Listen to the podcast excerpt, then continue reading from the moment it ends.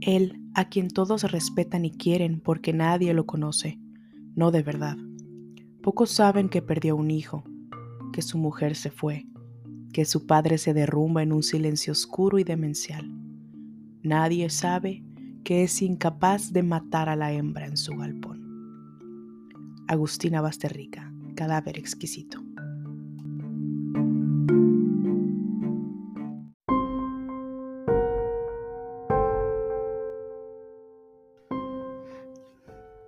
Hola y bienvenidos una vez más amigos lectores. En este episodio voy a hablar de un libro llamado Cadáver Exquisito de la autora argentina Agustina Basterrica, que estoy segura que si no lo han leído, al menos han escuchado hablar de él porque hace unos meses atrás se volvió muy famoso y muy controversial incluso en las redes sociales. Este libro es controversial debido al tema que toca, que es el canibalismo un canibalismo que es legal, que es aceptado por la sociedad y obviamente en primera instancia por el gobierno. Y todo esto deviene de una crisis alimentaria que es muy probable que ocurra en nuestra realidad y no solo en la ficción de los libros. Es por eso que se volvió tan alarmante, o al menos es lo que yo considero. ¿no? Eh, en este libro, el origen del canibalismo deviene de que de repente un virus ataca y enferma a todos los animales, a todos, todos los animales. Los animales no humanos se ven afectados por un virus el cual los mata y eventualmente los gobiernos del mundo, porque ojo, esta es una crisis mundial a la que ocurre en este libro, y todo mundo tiene que abstenerse tanto de comer carne del ganado que es creado que es criado para producir este producto, sino que además se les pide a las personas y las personas se ven obligadas a matar a sus mascotas, porque todos estos animales, sean cuales sean, tienen y son portadores del virus y es altamente contagioso. ¿Qué pasa cuando ya no hay animales y todo mundo necesita obtener la carne de alguna parte? Y cuando digo necesita, ojo, me estoy refiriendo a tal vez la necesidad de la costumbre, del hábito, o sin necesitar la proteína, pero querer decantarse solamente por el consumo de carne.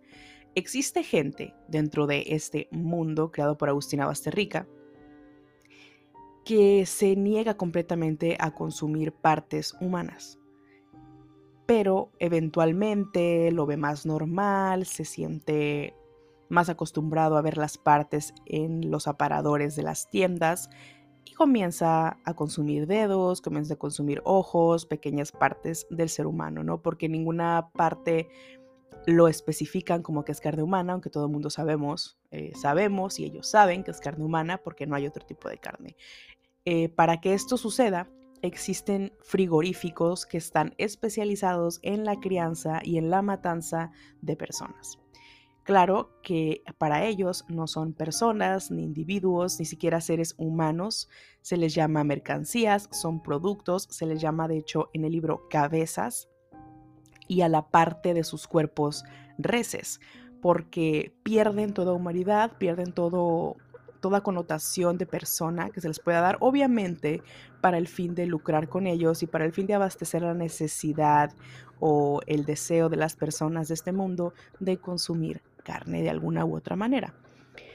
Entonces, en estos frigoríficos existen hembras que son más valiosas cuando alguien quiere comprarlas para poner su frigorífico o para consumo personal o de su familia. Es mucho más costosa debido a que si es una hembra en buen estado puede, puede ser inseminada y puede procrear más ganado, bueno, más crías en este sentido. Y se vuelve desde el principio del libro un tema que incluso llega a una repulsión de parte del lector.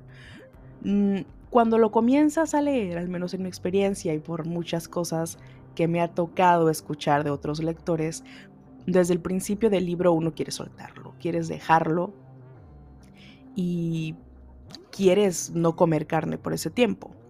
Sin embargo, si eres valiente y sigues leyendo el libro, pues empiezas a normalizarte un poco cuando de repente la autora te sorprende con escenas bastante descriptivas que realmente sí son para estómagos fuertes, pero no al grado de que vayas a irte a vomitar o algo por el estilo. Puede que suceda, no fue mi caso, pero puede pasar de todo.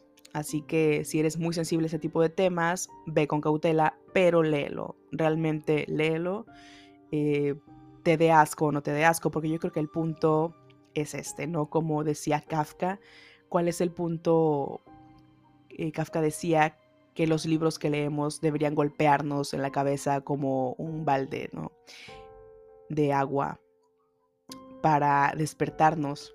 Entonces, este es uno de esos libros que es increíblemente fácil de leer.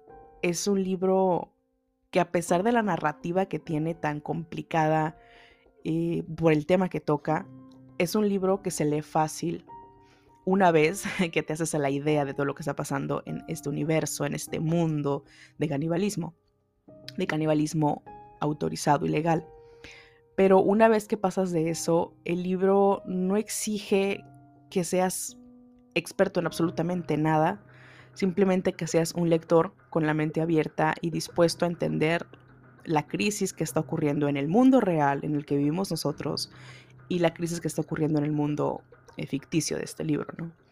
Una vez que tienes eso bien claro, el libro es muy fácil de leer y eso es impresionante porque a pesar de ser ese libro fácil de leer que normalmente las personas, lectoras y no lectoras, creen que para que un libro sea de esta clase de libros que te golpean, los libros que te marcan, los libros que te dejan algo muy fuerte.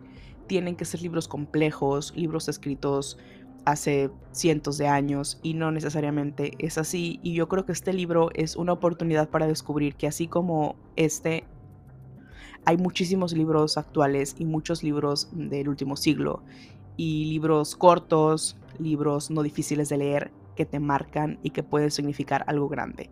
De hecho, casi todos los libros bien escritos con gente que sabe escribir, son libros que te van a marcar de una forma u otra si sabes leerlos de la forma adecuada. Así que te invito a que lo leas si no lo has hecho. Y también que si lo has leído, invites a otras personas a hacerlo. Cabe destacar que Agustina Basterrica es una persona, obviamente, que no consume carne, pero no es la clase de persona radical que no puede convivir con otras personas que lo hacen, ya que su esposo, en sus propias palabras, en una entrevista comenta que su esposo sí come carne, pero ella no lo hace. Entonces, para ella me imagino que también es una forma social de alertarnos de lo que está pasando en la industria ganadera, porque la forma en que la carne se produce actualmente es insostenible.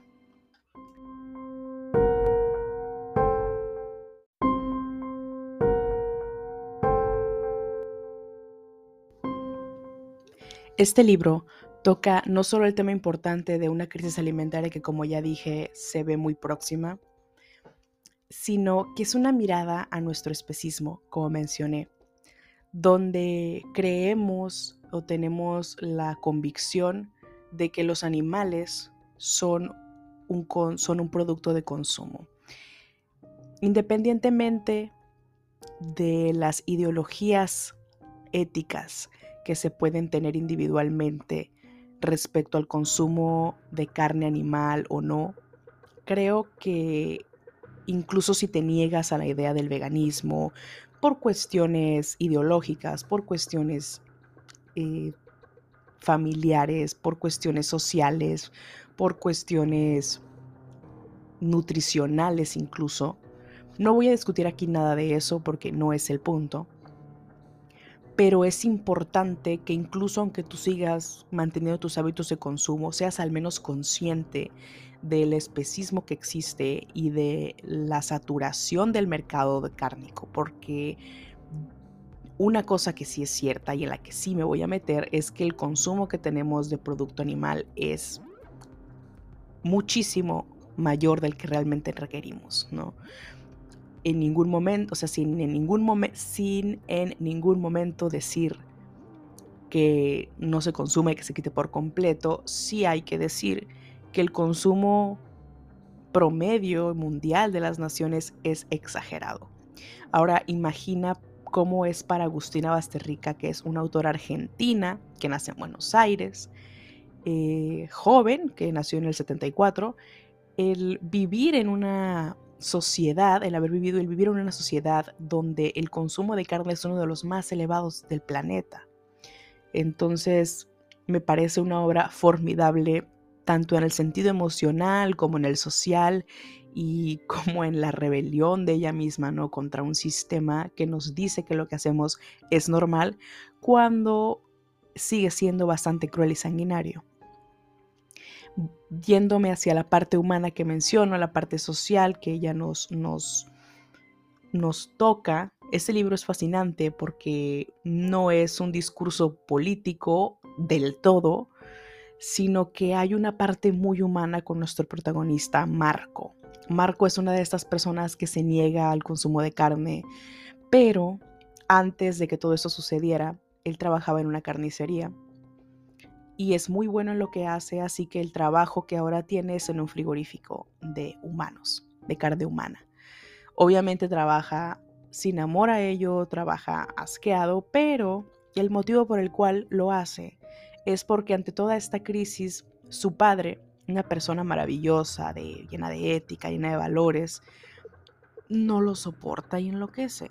Realmente, o sea, su mente se va hacia otro lugar y el anciano tiene que ir internado a un lugar especial para su cuidado.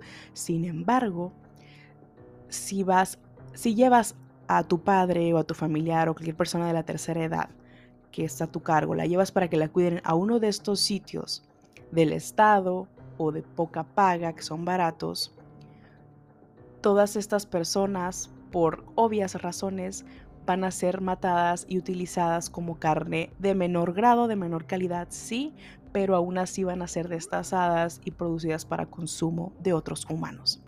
Ante esta situación, Marco toma la decisión de ir en contra de lo que le hace sentir cómodo, trabajar en el frigorífico por un muy muy buen sueldo para poder tener a su padre en la única institución que sabe que le va a permitir a su padre vivir los últimos años y morir decentemente y tener un funeral sin la necesidad de estar preocupado de saber que en algún momento su padre va a ser comercializado. Así que el amor que tiene hacia su padre es más fuerte que toda esta crisis que hay en su cabeza. Y además, hace poco, Marco y su esposa Cecilia pierden a un hijo a Leo, a un bebé, apenas un bebé que muere. Todos los días, mientras trabaja, lo atormenta el recuerdo del hijo perdido, lo atormenta la realidad de una esposa distante que se va de la ciudad a vivir con su madre. Lo abandona, lo deja solo en esta crisis y además su persona más cercana, que es su padre, pierde la cordura y está internada en una parte que obviamente de no haber sucedido toda esta crisis, es algo que no hubiera acontecido. Entonces, es aquí donde vamos a esa parte emocional de nosotros, donde podemos empatizar, al menos por ahora, con Marco.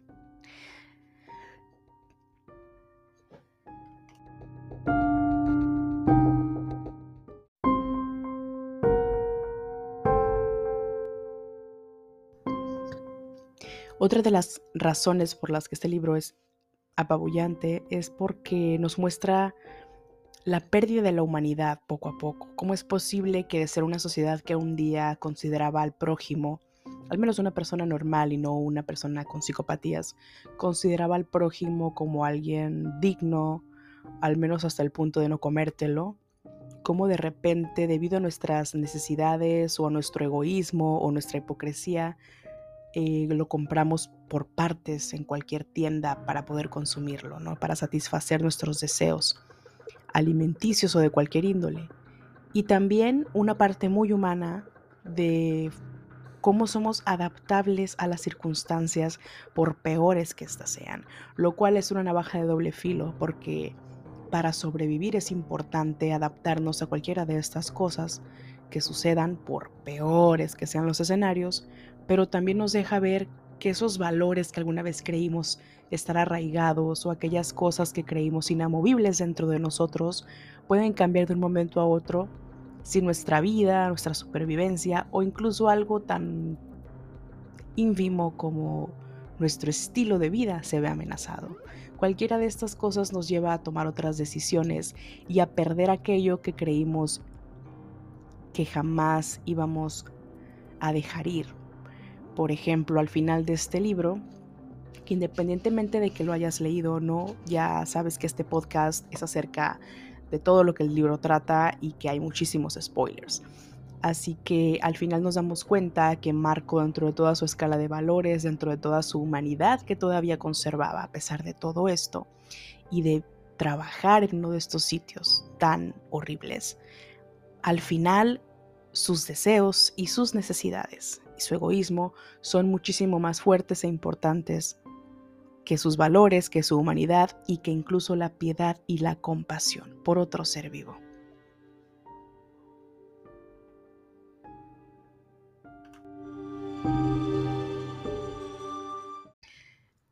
El dolor, en este caso el dolor de Marco, es uno de los temas que desde de principio a fin del libro son el tema central de toda esta historia. O sea, más allá del canibalismo, en la parte muchísimo más profunda de la narrativa, el dolor que este hombre siente es algo muy fuerte, por las cosas que ya mencioné anteriormente. Y yo creo que una de las temáticas más importantes que rescatar del libro es precisamente esta, el cómo el dolor puede transformarnos, por lo que ya mencionaba anteriormente, que nos adaptamos a las circunstancias, pero muchas veces es el dolor el que nos lleva a transformarnos, sea para bien o para mal. Porque una cosa es que las circunstancias cambien y te adaptes de buena o mala manera, y de mala gana, no importa, pero no hay un dolor en medio. Aquí en el caso de Marco había un dolor muy grande, unas pérdidas muy grandes, muy importantes. El hombre va zoológico, que obviamente ya está sin animales, y de repente encuentra unos cachorros que sabe que ni siquiera puede rescatarlos porque o es ilegal y van a dar con él y lo van a matar a él, o porque va a llegar alguien y los va a matar de todas formas, lo cual ocurre dentro del libro. Pero más allá de la hipocresía que podría ser él, yo jamás haré tal cosa, y cuando las circunstancias cambian, decides si hacerlo, en el caso de Marco, el dolor es el móvil más fuerte y como lo dice en el libro, ¿cuántos corazones tienen que ser guardados en cajas para que el dolor se transforme en otra cosa? Pero el dolor, intuye, es lo único que lo hace seguir respirando. Sin la tristeza, no le queda nada. Esto es muy fuerte y muy triste porque en muchas ocasiones de nuestras vidas, unos más que otros, hemos tenido momentos muy duros, duros realmente, de pérdidas humanas, de cosas que nos sobrepasan, y seguimos aquí de pie, al día siguiente y años después, porque el dolor muchas veces es todo lo que tenemos y es a lo que nos aferramos por cuestiones de supervivencia o por algo más allá que no puedo entender, pero el dolor también es muy, es muy fuerte, el dolor es importante y al final sus necesidades, en este caso sí, de, las, de los dolores que padecía del alma, no físicos, pues tiene que resanarse de alguna forma. Y la decisión que toma al final es contundente, es inesperada y a la vez es cerrar el libro y preguntarte cómo yo lo puedo tomar esto, porque es el que hubiera hecho yo en su lugar. Y muchas personas, tal vez personas que son padres o madres, lo apoyarían completamente. Pero hay otras personas que no somos madres o padres y no podemos creer cómo de repente abandonó todo pero también nos situamos en el contexto político que hay, social en ese momento, y decimos, bueno, pues que hubiera podido hacer de todas formas, por mejor que hubiera decidido actuar. Contexto de todo esto es que por su buen trabajo y por ser Marcos quien es, le regalan una cabeza, le regalan una hembra a la cual él de forma súper ilegal y o sea, súper mal de acuerdo al sistema, le pone un nombre, le enseña a comer sola.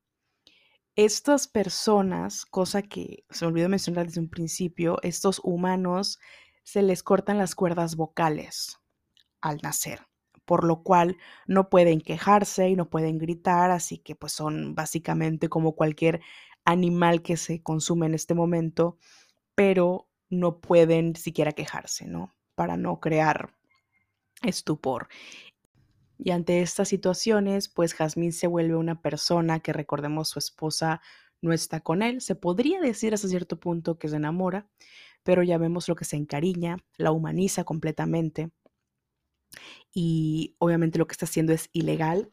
Y si alguien lo descubre, pues es el fin de Marco. Hay un momento donde Cecilia empieza a ser más insistente en querer volver a, casa con Marco. Marco obviamente lo toma no de la mejor manera porque sabe que tiene a Jazmín y no pues porque no quiere ver a su esposa, sino porque no sabe qué hacer con Jazmín. Y Jazmín pues cada vez es más dócil, más humana, aunque no pueda hablar ni nada por el estilo. Y sí, como ya se habrán imaginado, si es que no sabían, porque no lo han leído, pues embaraza a Jazmín. Ha embarazado a una hembra que era una cabeza simplemente más y la embaraza y espera un hijo suyo. Así que al final pasa lo esperable. Y nos damos cuenta que al final nunca le importó esa otra vida, nunca le importó Jazmín, sino que la utilizó del mismo modo en que otra gente la utilizaba o lo utilizaría para comer. Así como otras personas veían a los humanos de los frigoríficos como objetos de consumo, también él lo hizo. Le dio ternura, le dio amor, le dio compasión a Jazmín, le dio incluso un nombre, la humanizó para tener sano a un bebé que era su hijo, pero para al final desechar a la madre y tener la vida que perdió cuando su bebé Leo murió. ¿Cómo lo interpretan ustedes, más bien cómo lo ven ustedes, hubieran hecho lo mismo, está bien, está mal, ni siquiera puede decirse que esté bien, esté mal, simplemente fueron las circunstancias las cuales lo llevaron a esto. Eso ya es cuestión del lector y es cuestión de leer todo el libro para empatizar con el protagonista o no. Así que les recomiendo ampliamente que lean este libro eh, si no lo han leído y si ya lo leyeron, pues sería muy interesante saber qué opinan ustedes. Recuerden que dejo mi correo y mis redes sociales al pie de la descripción de este episodio para comunicación directa. En todo caso, eh, si creen que no lo han leído y el haberles contado todo esto con spoilers es absurdo, también déjenmelo saber para al menos no contarles el final de las historias. Pero yo creo, a mí, por ejemplo, me gusta muchísimo saber todo lo que va a pasar. A mí si alguien me cuenta cómo acaba una película, es lo que me incita a verla, porque quiero saber, quiero saber qué fue todo lo que llevó a ese final. Pero obviamente ese no es el caso de todo mundo. Así que espero que al menos hayan disfrutado de este podcast, que si no tienen tiempo de leer el libro, al menos tengan una idea basta de lo que se trata y en algún momento se decidan y se animen a leerlo. Y no olviden que pueden seguirme en todas mis redes sociales como Gema Guter. Que tengan un excelente día y una excelente semana. Nos escuchamos pronto. Bye bye.